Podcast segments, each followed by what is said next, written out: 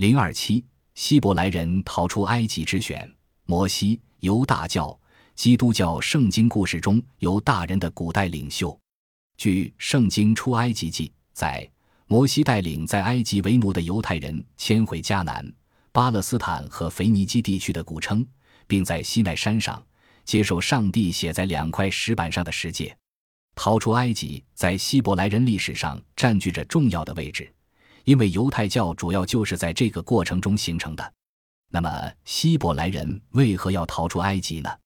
让我们看看《圣经旧约》及其他相关记载。神借着约瑟被卖，成就他的救赎计划，拯救了以色列一家，将他们带到埃及去，直到他们力量加增，才能回去占有迦南地。以色列在埃及寄居三百多年。人数从原来雅各家的七十五人增加到逾二百万人，已经由一个家族成为一个民族。那时有不认识约瑟的法老王在位，对日渐繁衍兴盛的外族人产生不安，遂想到两个方法来控制他们：一以做苦役、建筑新城的方式来消耗他们的体力；二下令杀掉所有以色列妇人所生的男婴，以抑制人口的增长。但收生婆因着敬畏神，暗中违令，以色列民的人口非但没有减少，反而增加。于是法老另生一计，就是命以色列人将所生的男婴丢在河里淹死。正当此时，属利未支派的一对夫妇生了一个儿子，模样俊美，他们不忍见他受害，便把孩子藏在箱子里，搁在河边，让他子子看管。碰巧被正在河边沐浴的法老王之女所识获，心生怜悯。便托孩子的子子找希伯来妇人乳养他，就在这奇妙安排之下，孩子仍由生母乳养，只等到他断奶，才送进埃及王宫，成为法老女儿合法的儿子。这孩子就是后来以色列的民族英雄摩西。摩西在王宫长大，学习所有埃及人的学问和专长。他大概从母亲口中得知自己是希伯来人，有希伯来人的身份与信仰。四十岁时，他前去探望他的希伯来弟兄，见他们受虐待做苦工，因打抱不平，竟失手打死一名埃及人。后来事情败露，法老大怒，下令捉拿摩西。他只好逃到米甸的旷野去，在那里娶妻生子，过着游牧生活，一晃四十年。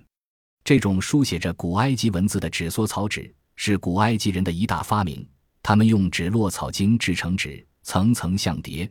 植物本身的枝叶会使每一层粘结起来。有一天，当摩西在河烈山牧羊时，耶和华的使者借着未被烧毁的荆棘为记号呼召他，要他回到埃及去，并领出多年来正受苦役的以色列人。摩西回到埃及，在百姓面前显现了许多神迹，以取得百姓的信任和接纳。然后便和亚伦去见法老，要求容许以色列人离开埃及，去侍奉耶和华。但法老心里刚硬，不肯平白损失这么多的廉价劳工，不但不肯放人，反倒加增他们的工作量。几经交涉都没有结果，神便借着摩西之手，在埃及降下九次的灾祸。近乎一年的时间过去了，每一次灾难过后，法老的心仍旧刚硬。最后的灾祸是在逾越节，神说：“因为那夜我要巡行埃及地，把埃及地一切投生的，无论是人。”是牲畜都击杀了，又要败坏埃及一切的神。在埃及的最后一夜，以色列人杀羔羊，将血涂在门楣和门框上，为要救他们的长子得免灭命。逾越节杀羔羊的晚上，乃是以色列史的转折点，是神选民新纪元的开始。他们生养众多，现在正要脱离压制他们之人的毒手。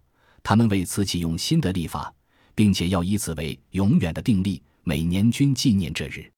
逾越节的次日，以色列如从兰塞起行，在一切埃及人眼前昂然无惧地出走。当以色列人离开埃及时，百姓的数目，光是二十岁以上的男丁就约六十万，全部总数加起来可能超过二百万人。我们可以想象那种扶老携幼、喧哗熙攘的场面。神的眼光来看，这是耶和华的军队。由此可见，神对这群选民的期望有多深了。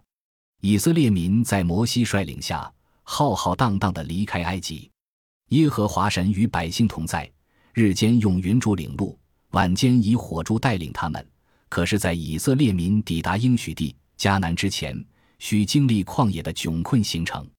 这段时期乃是使以色列人的信心经过认识神的大能而达到更成熟的阶段。他们曾多次的受试探。头一个大难题就是法老反悔了，派六路军马追赶，逼到红海边，是神显出大能，在海中开出道路，救他们脱离埃及人的手。第二个试探是肉体的需求，以色列人在旷野的饮食全由神亲自供应，百姓为了满足个人的口腹之欲而大发怨言，怀念在埃及所吃的肉锅，不愿以此生命粮来饱足他们的灵命。第三个试探是他们跪拜其他偶像，敬奉假神，沾染污秽，惹神发怒。当摩西上山时，他们为自己制造了金牛犊，以代替耶和华，因为他们不愿等候那位不可见的神，宁可以自己的方法来替代。更可叹的是，经过万里的跋涉，尝尽了千辛万苦后，目的就是围进迦南。可是以色列人却在行近日的地时，因派人窥探。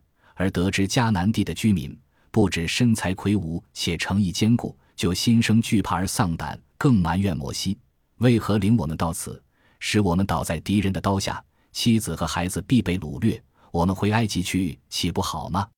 甚至在等候摩西上西奈山领受神所颁布的十诫时，因为不耐烦而铸造金牛犊膜拜神是祭邪的神，要灭绝他们。另外，兴起摩西的后裔，成为大国。但是摩西仍然以民族为念，切切为以色列民祈求。结果神应允了摩西，不立即消灭他们，但也不准许他们进入应许之地。除了约书亚与加勒因着信心得以进入之外，其余的都死在旷野，甚至连摩西也因一时的赌气而丧失进迦南的资格。在漂流的日子完结后，约书亚继承了摩西的工作。继续带领以色列人渡过约旦河，进入迦南。从历史的角度考察，犹太人逃出埃及的简要过程是这样的：在非洲和亚洲中间，有一片叫做阿拉伯的大沙漠。四千年以前，一个被叫做色姆族，又被称为闪族的游牧民族，为了寻找水草，赶着他们的羊群，在这片沙漠中到处寻找牧场。在大沙漠的北方。有一块特别富饶的土地，它的形状像一弯新月，被称为新月形沃土。每当塞姆人赶着牛羊来到这里的时候，当地人便把他们赶走。塞姆人把这里看作天堂，他们特别想在这里放牧生活。他们对当地人发动了无数次进攻，经过多次失败，最后他们终于占了这个地区。色姆族中有一支叫做希伯来人的部落。希伯来人想占有新月形沃土中一条狭长地带，就是今天的巴勒斯坦。希伯来人早就听说这里被人叫做流着奶和蜜的地方，但是这里早已被一个叫做迦南人的部落占领。为争夺这块土地，希伯来人同迦南人进行了许多年的战争。迦南人十分英勇，希伯来人根本就不是对手。被迦南人打败的希伯来人处境十分的困难。全族的人聚到一起，商议部落今后的出路。一个老人说，在一个遥远的地方，有一个遍地羊群、年年五谷丰登的好地方。到过那里的人都将它称为天堂，它就是埃及。如果想要希伯来人过上幸福的生活，只有去那里。全族人最后一致同意老人的意见，离开巴勒斯坦，前往埃及。大约在公元前一七零零年。族长以色列带领所有的希伯来人离开了巴勒斯坦，经过千难万险，来到了尼罗河三角洲东部的草原，并在那里定居下来。埃及真是一个十分美好的地方，希伯来人在这里安定地生活了几百年。大约在公元前一千三百年左右，埃及的法老拉美有斯二世要建造两座巨大的宫殿，他把希伯来人变成了奴隶，让他们开山挖石。服各种苦役，过了几十年，拉美西斯二世死了。埃及受到来自四面八方的野蛮民族和海盗的入侵。希伯来人的首领摩西乘机带领全族人越过红海，逃出了埃及。在逃离埃及的行程中，希伯来人受尽苦难，他们缺水少食，风餐露宿，每天行走在大沙漠中，有不少人想返回埃及，宁可重新当奴隶，也不愿再受这种路途之苦。摩西看到他的族人对命运失去了信心，十分的痛苦。一天，当他们经过西奈山路的时候，摩西爬上山顶，在山顶，摩西待了足足四十天。下山后，他对色列人说：“他见到了耶和华希伯来人敬奉的神，并得到他的圣谕。有了他，希伯来人就能交好运。”后来，摩西成了犹太教的创始人。逃出埃及后。摩西对希伯来人说：“只有回到迦南才是唯一的出路。”但是大多数希伯来人没有勇气同勇猛强悍的迦南人进行战斗，摩西只好带着希伯来人到处流浪。四十年过去了，摩西已经成为一个衰弱的老人。不久，摩西去世了。接着，摩西领导希伯来人的是约书亚。这时，希伯来人的新一代已经成长起来。经过长期艰难生活的磨练，年轻的希伯来人个个成为强悍勇敢的战士。约书亚带领他们经过无数次的战斗，终于渡过了约旦河，在迦南定居下来。因此，不难看出，希伯来人之所以要逃出埃及，是因为他们不能忍受当地的埃及统治者的残酷剥削和压榨。